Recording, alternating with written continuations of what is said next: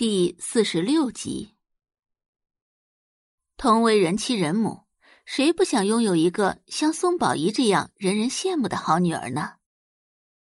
哎呀，宋太太呀，我们都想请教你呢，是怎么教出这么个优秀的女儿的？闻言，其他贵太太们立即附和道：“按照宋宝仪现在的发展，她将来肯定是大有所为的。”人脉在豪门圈子里尤为重要，就是可惜呀。宋宝仪不久以后就要跟江城有名的大废物订婚了。听着众人的附和声，周磊脸上的笑容几乎藏不住，他也不再谦虚了。其实啊，我也没怎么教，主要是靠孩子自己。他从小呀就是喜欢看书。我们怕他看坏了眼睛，拦都拦不住呢。哦哟，那就是天赋了啦！我们这些人羡慕不来的。待周磊跟众人聊完，宋宝仪这才不紧不慢的逐个向众人问好。他从小就报了礼仪班，言谈举止有规有矩，此时更是拿捏的恰到好处。成功的成为了众星捧月的 C 位人物。就在此时，不知道是谁说了一句：“哎呀，云太太来了。”本来夸赞宋宝仪的声音逐渐淡了下去，大家都朝入口处看去。宋宝仪也转过了头。只见走在前面的贵妇太太身穿墨绿色旗袍，虽然已经四十三岁。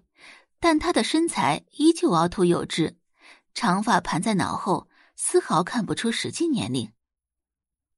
贵妇手里还挽着一个十七八岁的女孩，女孩身高一米六左右，身穿名牌服饰，头发披散着，戴着蓝色口罩，低着头，有些不敢目视众人。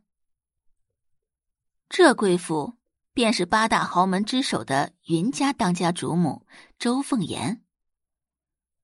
跟在周凤岩身边的少女是她唯一的女儿，也是日后云家的继承人云诗瑶。周凤岩一进来，众人就争相打招呼。须臾，李太太介绍道：“云太太，这就是宋夫人和宋小姐。”周磊满脸谄媚。哎呀，云太太，您看起来呀，真是年轻啊，哪像是一位十八岁孩子的母亲呢？周凤言道了一句谢谢。宋宝仪看着周凤言，礼貌的道：“云太太您好，这位就是云小姐吧？”说着，宋宝仪便主动朝云世瑶伸出手：“云小姐，我是宋宝仪，跟你同岁。”今年高三，很高兴见到你。看着宋宝仪伸过来的手，云石瑶往后倒退了一步，攥紧了云太太的衣服。自从他三年前毁容之后，整个人就变得自卑敏感，尤其是看到漂亮好看的女生。宋宝仪脸上笑容依旧，可心里却非常不高兴，从没有人这么不给他面子。他肯跟云世瑶这个丑八怪握手，已经给足了云世瑶面子，可没想到云世瑶这么不识抬举。云世瑶相貌十分丑陋，曾经还吓晕过小孩，所以几乎没有同龄人愿意跟他玩。如果不是因为云家是八大豪门之首，这云世瑶早就已经是过街老鼠了。如果不是宋家想借云家的势力，他才不会给云诗瑶医治呢。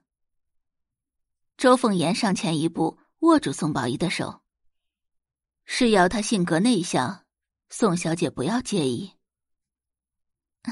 你言重了，我以前比云小姐还内向呢，也是最近这段时间才变得厚脸皮起来。宋宝仪把落落大方变成了厚脸皮，这么善良的后辈，又怎么不招人喜欢呢？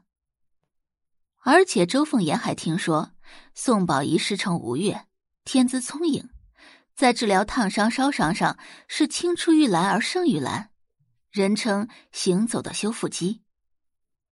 如若不然，周凤言是不会带云世瑶来参加这个茶话会的。其实这些年来，为了能让女儿恢复容貌，周凤言找了很多神医，上了很多当，但他并没有灰心。他相信，有朝一日女儿肯定能摘下口罩，行走在阳光之下。现在终于让他看到了曙光。感谢您的收听，去运用商店下载 Patreon 运用城市，在首页搜索海量有声书，或点击下方链接听更多小说等内容。